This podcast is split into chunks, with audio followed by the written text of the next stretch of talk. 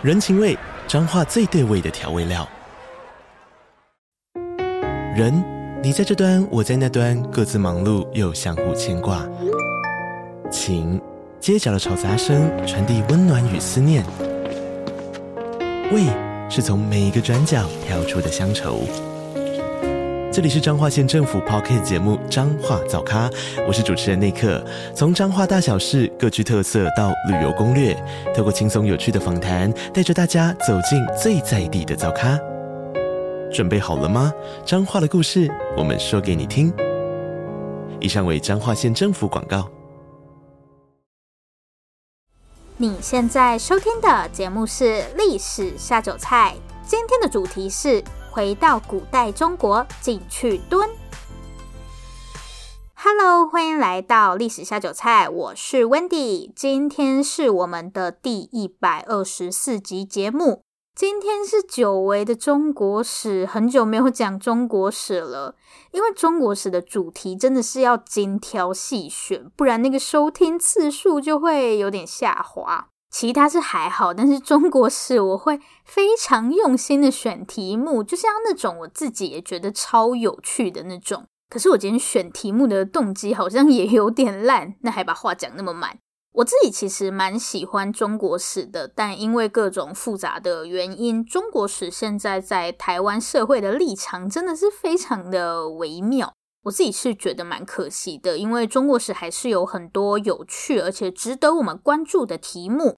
而且我觉得，就是因为中国史对我们来说有很多乱七八糟的外在因素，我们才应该更认真、更谨慎，用一个更好的方式去了解它。但当中国史不是现在的主流。然后我最近有注意到一档课程，不是要教你怎么在亚马逊上面卖东西，不用紧张。其实，在他们来找我业配之前，我就很关注这档课程，这真的是实话。因为我自己也很期待看到一个全新视角下的中国史，然后业配就找上了我，看来果然是缘分呢。下面要推荐给大家的这堂课程是由故事 Story Studio 以及联经出版，还有 Set Knowledge 知识卫星联手打造。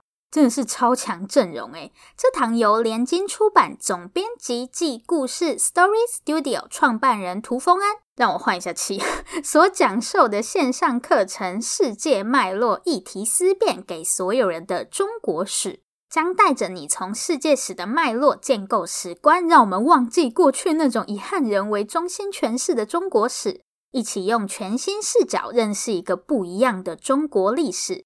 比方说，大家知道吗？我们过去以为浪漫爱喝酒的诗人李白，其实也是有着理想抱负的有为青年。对，不要只看到李白爱喝酒，其实人家是有满腔热血跟理想抱负的。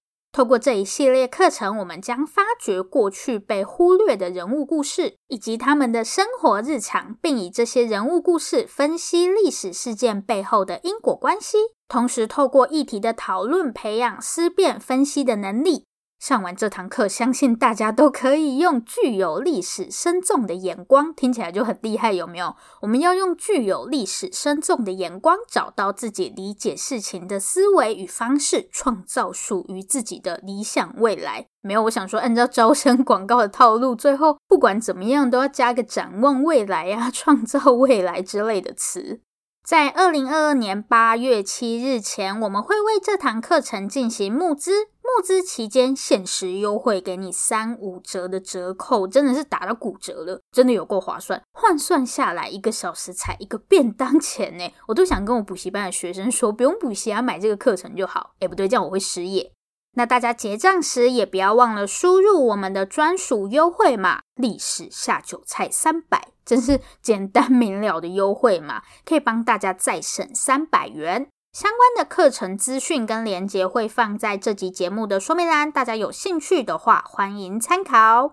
好，工商时间结束，因为我最近又沉迷在一些关于真实犯罪的东东，我之后应该也会再做一些关于真实犯罪的主题。我知道大家其实蛮喜欢这类的主题，但我上一次讲关于真实犯罪的东西已经是一年多前了。我就是很容易喜新厌旧，现在觉得有趣的东西讲了一集之后就觉得哎无聊。总之呢，我最近就看了很多关于真实犯罪的东西，看着看着，我就突然产生了一个疑问，就是这些犯人他们被抓了之后，经过判刑，那在之后呢？大家可能会想说，不就是被抓去关吗？可是监狱生活到底是什么样子？然后古人的监狱生活跟我们今天又有哪些不同？所以就有了今天的主题，回到古代中国进去蹲。那现在就跟着我们一起回到过去，看看古人的监狱生活到底是圆是扁吧。然后今天有久违的抽书活动，大家要记得听到最后哦。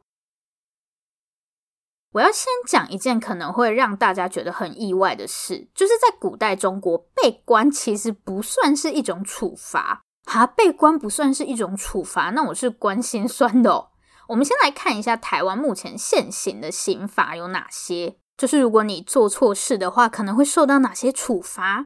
最严重的当就是死刑，直接送你去重新投胎。接下来是无期徒刑跟有期徒刑，就是关很久，可能会关到死，跟没有关这么久的区别。然后还有一个在关更少的拘役跟罚金，就单纯的罚你钱这样。可以看到，在五种刑罚里面有三种都是把你关起来。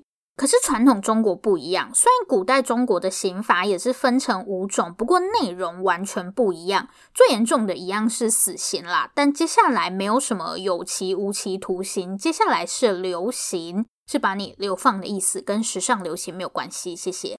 然后再往下是徒刑，这里的徒刑虽然跟现在的徒刑念起来一样，写起来也是一样的。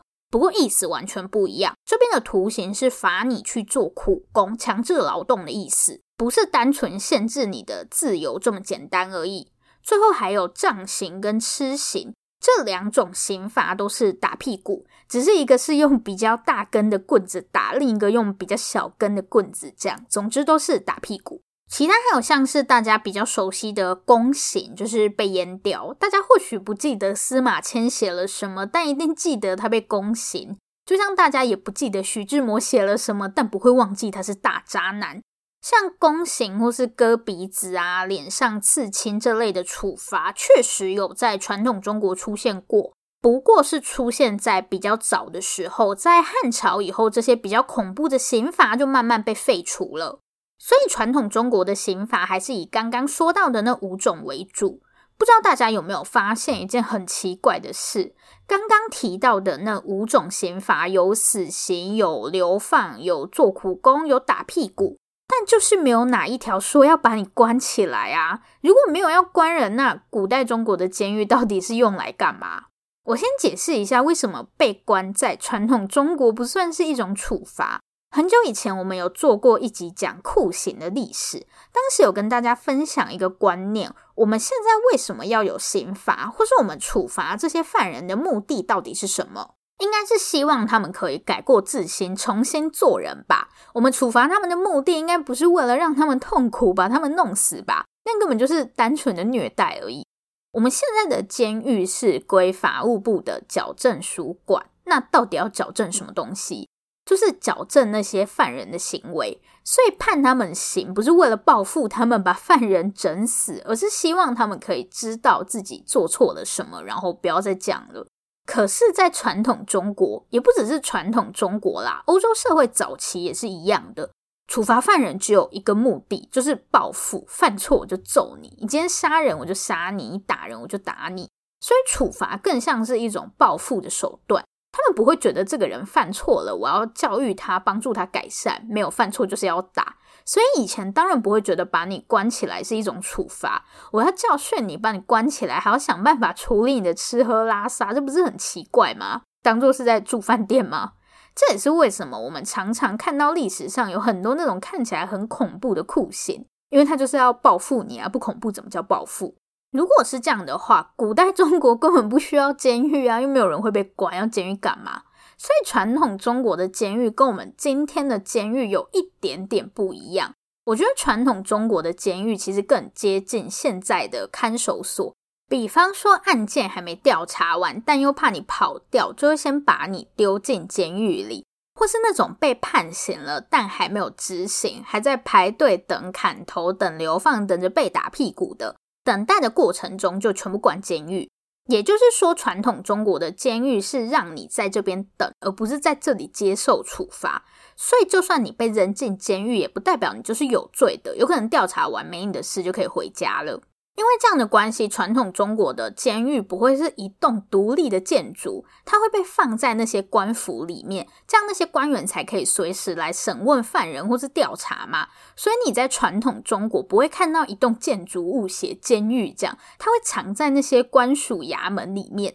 好，想必大家现在应该很好奇古时候的监狱到底长什么样子吧？我自己也很好奇。传统中国的监狱可以分成两大部分，一半是官员他们活动的空间，像是官员们的办公室，还有用来审问犯人的审讯室。所以，我们从大门进来之后，会先看到这些官员们活动的空间。然后，另一半就是关押犯人的牢房。从大门进来之后，除了那些官员们的办公室，我们还会看到两扇门。这两扇门呢，后面就是牢房。一扇进去是用来关押男性的牢房，另一扇就是用来关押女性的牢房。那我们先去男性的牢房看看。进门之后，我们就会看到一间一间的牢房，一般数量也不会非常多啦，可能不超过十间，因为这些人也只是暂时待在这边而已。在男性牢房这边啊，你如果再往内走，还会看到一扇门。那这扇门后面又是什么空间呢？这扇门后面就是关押那种重刑犯的牢房，大家就是在后面排队等砍头这样。所以男性的牢房又可以分成外间跟内间。外间就是关一些犯罪情节比较轻的人，那如果你犯了重罪的话，就把你丢到后面那个内间。但有时候空间有点不够的话，有些监狱就不会有内间，他们就会选一间最里面的牢房关那些重刑犯，离门比较远，要逃跑也比较不容易。虽然不一定会有内奸，但男女一定会分开。OK，那现在来去女生那边看看。其实女生这边跟男生那边的格局都大同小异，唯一不一样的是女生这边不会有什么内外奸，因为女生如果到要被关进监狱的程度，那通常都是很严重了，所以女生这边全部都重刑犯。因为传统中国的监狱主要就是一个等待的空间嘛，按照当时的社会风俗来看，女生逃跑的几率会比较低。这不是性别歧视哦，因为如果你要逃亡的话，女生很难靠自己在外面存活下来。你没有父母、丈夫或者是兄弟啊、孩子当你的保护伞，一个人在外面根本就没有办法生存下来。所以，女性的犯人，除非是犯了非常严重的罪，不然一般是不会把你关进监狱的。那当然也就不需要有重刑犯的牢房啊，反正大家都重刑犯嘛。好啦，既然现在大家已经去看过监狱的环境了，那我们就可以准备进去蹲了。对，可以来体验古代中国的监狱生活了。那就出发吧。大家先不要急着冲进牢房，谁会急着冲进牢房？到底好，古代中国之所以需要监狱，并不是为了要关你，没有人想关你。重点是外面那间审讯室，被审问才是大部分人在监狱里最主要的行程，因为大家就是在监狱里等着被调查嘛。我们一般印象中的审讯室就是灯光昏暗，然后摆着一张桌子，还有两张椅子的小房间。以前的审讯室呢，比较拥挤一点，东西很多。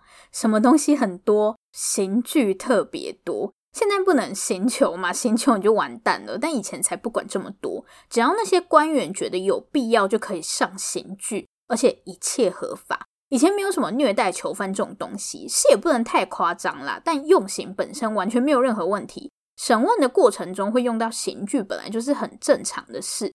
最常见的刑求方法就是拿棍子打你，或是用一种叫做夹棍的刑具。夹棍在古装剧里其实蛮常见的，它是用绳子把木棍串成一排，接下来就可以把你的手指放在两根木棍之间，然后拉紧绳子。相信我，的手指会痛得要死。以前我在看那些古装剧的时候，有怀疑过那样夹真的会痛吗？我那时候不信，我觉得应该是演员故意演的那么浮夸吧，所以我就准备了一些竹块，把它们夹在我的两根手指之间，然后请我弟帮忙把竹块压紧。结果我叫的比电视上那些演员还要大声。好，帮大家实验过了，很痛，大家可以不用再试了，真的很痛。夹棍也可以夹腿，改用大根一点的木棍就可以夹腿了。那既然有合法的刑具，就一定有不合法的刑具。有些官员可能觉得上面规定的刑具不好用啊，不够痛啊，反正问不到他们要的答案，他们就会自己改良或是发明一些奇奇怪怪的刑具。比方说，让你跪在碎石头上接受审问，不然就是用那种烧红的铁烫你之类的。好，介绍完审讯室了，接下来可以去看看今晚要住的房间了。首先，先来帮大家介绍一下房间里的设施。嗯，好，没有东西要介绍，大家可以直接进去了。哎，等一下，怎么会没有东西要介绍？不是，没有办法介绍啊！牢房除了铺在地上的稻草，就什么都没有了，是要介绍什么？好了，不然地上有一些稻草，坐起来屁股不会这么冷。介绍完了，对，不要怀疑，传统中国的牢房里还真的什么都没有。最多就给你一个上厕所的木桶，就这样没了。然后还不要急着把门关上，这不是单人房，是多人房。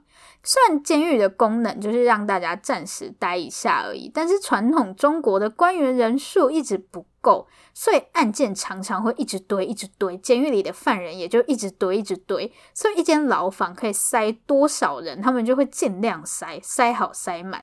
这样也比较不会空虚寂寞，觉得冷，既可以省下空间，又不用准备太厚的衣服，甚至连棉被都省了。猛拉 gam c 口一举两得，诶大家现在可能会想说，不是啊，这么挤是要怎么睡觉？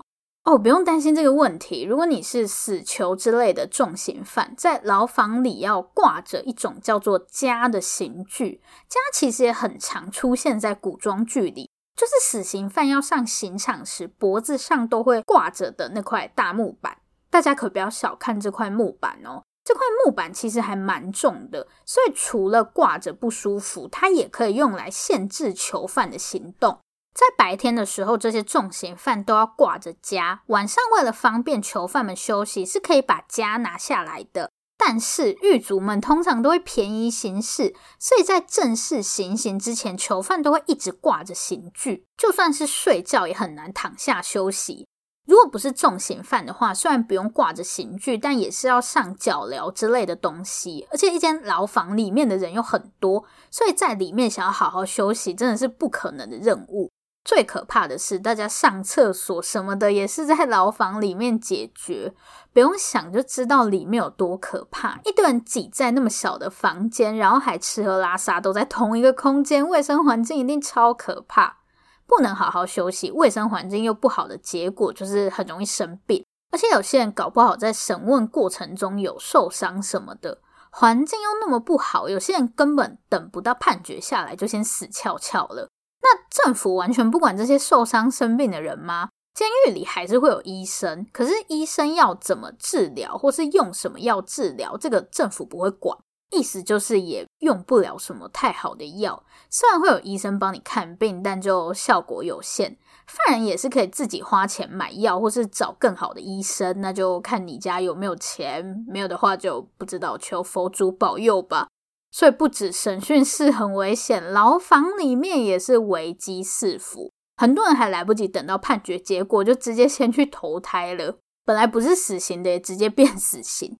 其实监狱的那些官员也知道他们的环境真的很糟。问题是盖牢房也要钱啊，就没钱是能怎么办？可能你跟上面说我要盖五间牢房，他就只给你三间的钱。所以大多数的监狱环境都很不好，又挤又脏，住没几天就生病。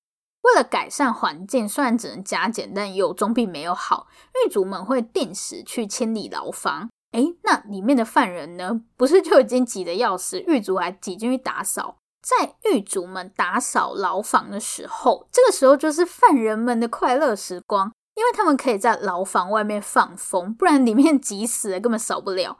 一般都是一大早会放大家出来动一动，然后狱卒就会趁这个时间打扫一下。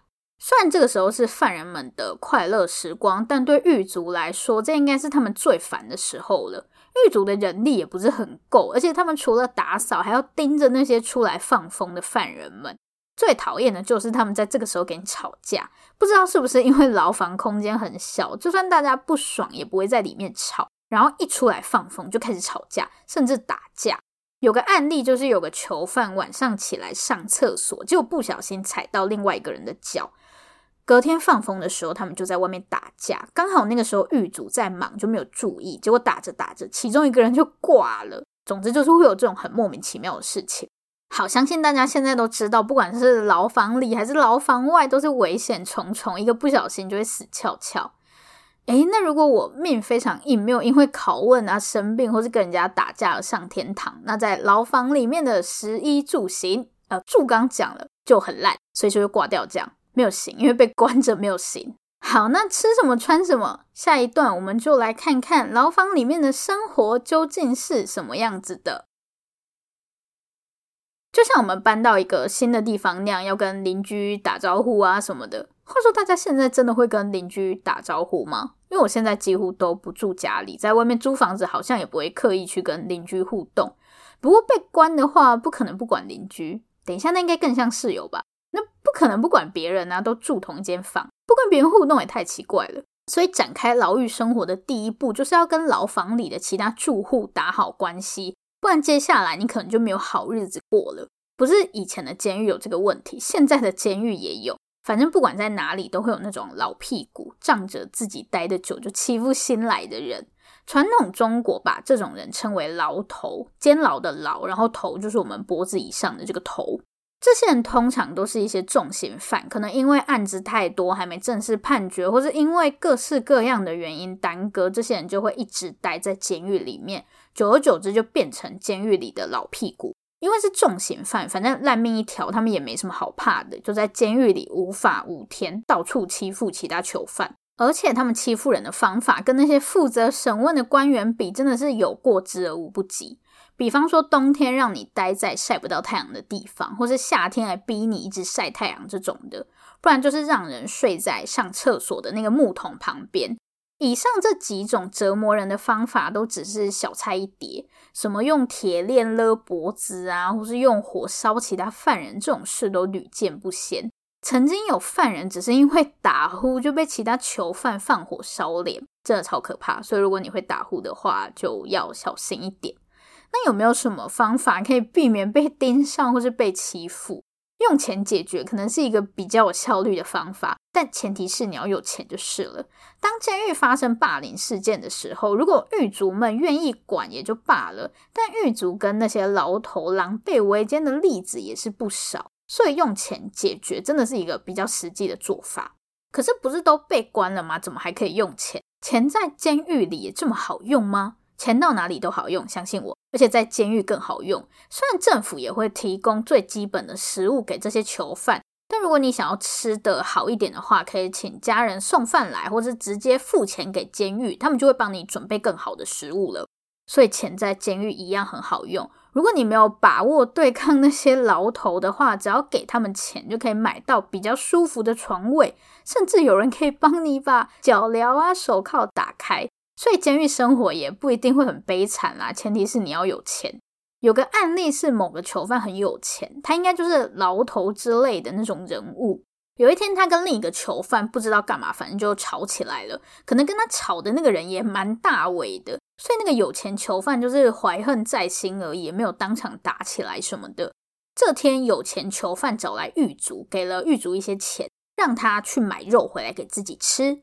买完肉之后，狱卒就拿了菜刀，一边切肉，一边在牢房外跟那个囚犯聊天。所以狱卒不止买，他还帮你煮，是餐厅是不是？不过这些犯人的吃喝本来就是狱卒在处理的，所以狱卒事情真的很多。对，结果肉都还来不及切完，那个狱卒就被叫走了，看来是真的很忙。狱卒离开之后，有钱囚犯看着桌上的菜刀，突然灵机一动。趁狱卒不在，那个有钱囚犯就偷走了菜刀。那他偷菜刀干嘛呢？他拿去砍那个跟他吵架的另一个囚犯。结果等狱卒回来的时候，另一个囚犯已经死了。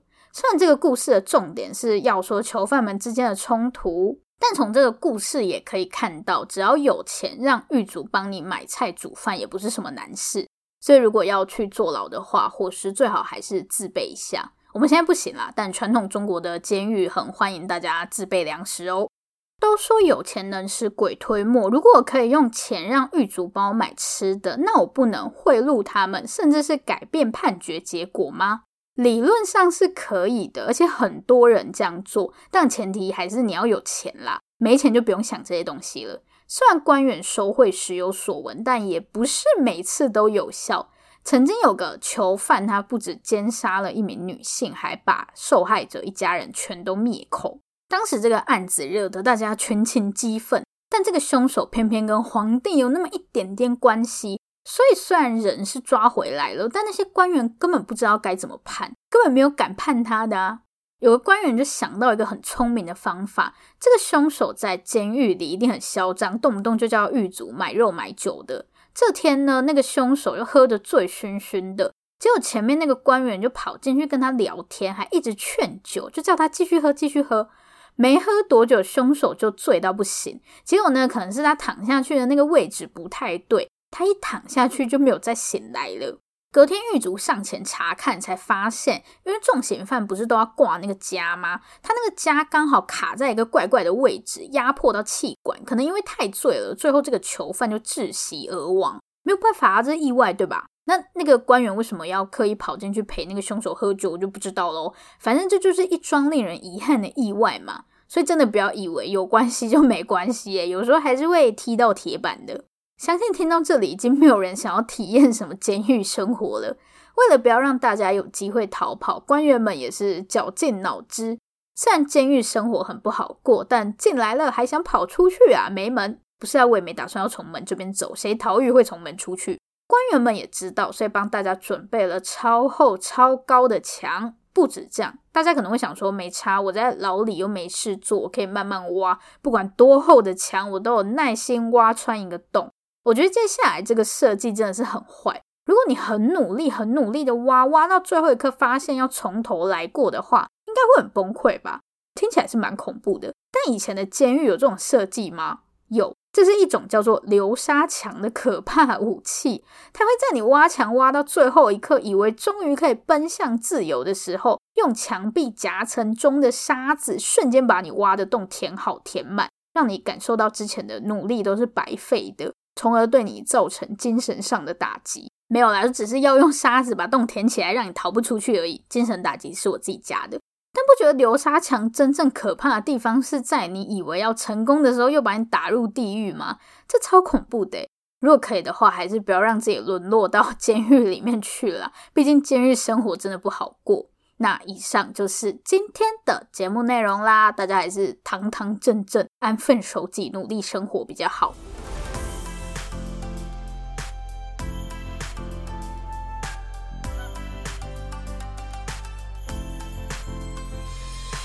今天节目的最后要来抽奖，很久没有抽奖了。我们今天要抽的这本书是《早知道就不去吃了：二十场翻转中国历史的暗黑饭局》。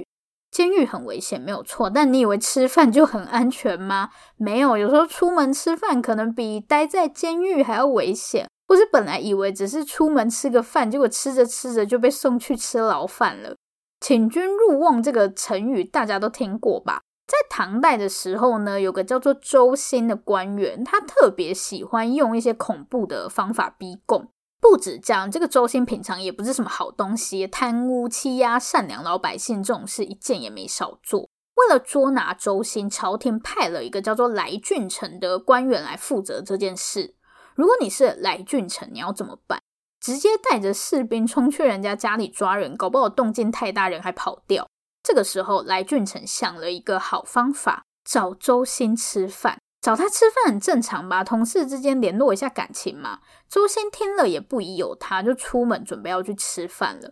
在吃饭的过程中，来俊臣就跟周兴说，他最近要审问一个犯人，但这个犯人嘴很严，他怕审不出来。周星一听，哇，这个我有经验。周星就跟来俊臣说：“你准备一个大瓮，把犯人放进这个瓮里，然后在外面点火烧，这样不管是嘴多严的犯人都会马上招。”来俊臣听完就露出了微妙的笑容，两个人就继续吃饭。在吃了差不多的时候，来俊臣突然命人拿了一个大瓮上来，而且瓮的周围都堆满了烧红的炭。